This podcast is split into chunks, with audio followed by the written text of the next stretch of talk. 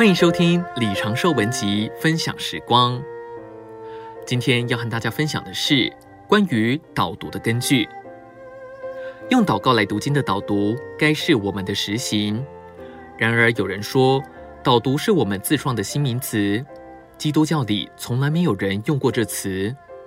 其实文字语言都是借着文化进展逐渐增加的。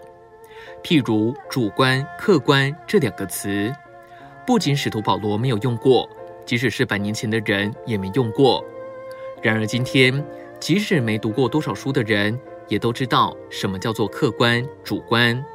照样，属灵的语言也会根据属灵经历的增加而进展。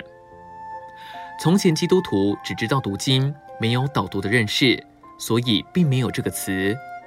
但今天主的话一再向我们开启，让我们认识导读这件事。以弗所书六章十七节说，还要借着各样的祷告和祈求，接受救恩的头盔，并那灵的戒，那灵就是神的话。这里说到要借着各样的祷告和祈求，接受神的话，这个就是导读。可见导读是非常合乎圣经的，并且这段经文。可说是导读的根据。两千年来，在基督徒属灵人的传记中，都可以看到每一个真正属灵的人，多多少少都有这个经历。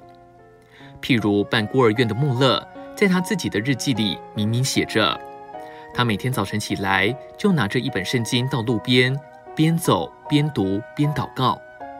这正是所谓的导读圣经。虽然“导读”这词以前的基督徒没用过。